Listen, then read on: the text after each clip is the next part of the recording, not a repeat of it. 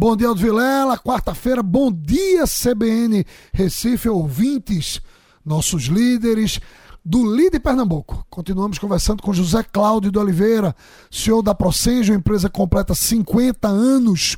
Mais do que isso, fundador do Porto Digital e é do Porto Digital que a gente vai começar falando hoje. Cara, o Porto Digital mudou a imagem de Pernambuco para o Brasil, associou Pernambuco à inovação, à tecnologia, à disrupção.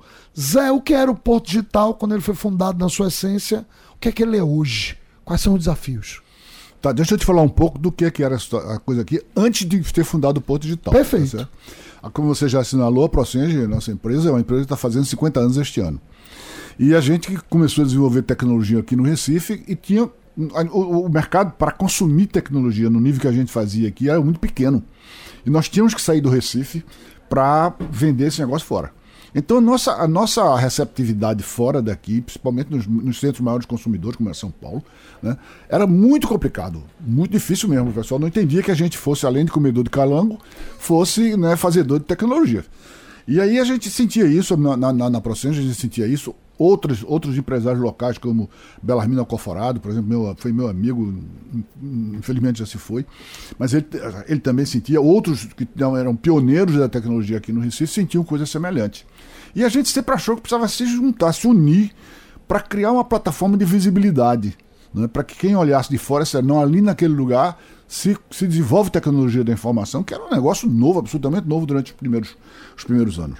Daí veio a ideia do Porto Digital. A ideia original do Porto Digital parte daí. Um fenômeno paralelo que acontecia nesse mesmo, nessa mesma época era a perda de cérebros.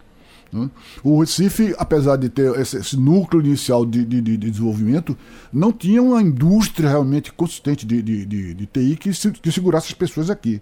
Então, todo ano passava a Microsoft, passava, sei lá, Apple, não sei o que, passava, passava a rede aqui, rodo. passava o rolo e levava o melhor, o melhor pessoal. Então, a gente precisava também reter esse pessoal aqui.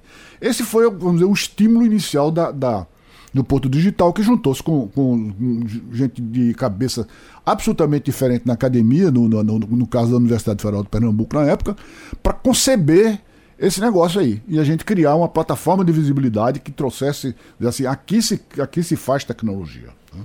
Então há uma, uma, uma, uma, coisa muito forte da gente, inclusive do engajamento da gente da Procenge, a gente sempre acreditou nisso. Né? Para participar, e eu, eu, no caso, nós demos muito, muito do meu tempo, da, que, que fugiu o tempo da empresa para colaborar com isso aí, como, disse, como já disse é, é, Drayton aqui, né, desde o início, que ele me bota como cardeal aí, bota uma saia roxa Porque você na minha é, cintura. Né? É, né? Pois é. Eu não lhe vi com a saia roxa ainda, mas você é cardeal. e, e, parece que eu cheguei, quando ele fala de mim, parece que eu cheguei aqui num navio holandês. Na, na, na, Ô Zé, Oi. e era você, Silvio Meira, Cláudio Marinho, uma turma que estava ali é. e com muito apoio do governo do Estado. Na época, acho que foi Jarbas. Isso, Jarbas governo de Jarbas já fundamental. Se não tiver apoio do governo, não vai, né? Não, é, é claro. Isso é o que chama-se a tripla hélice, né?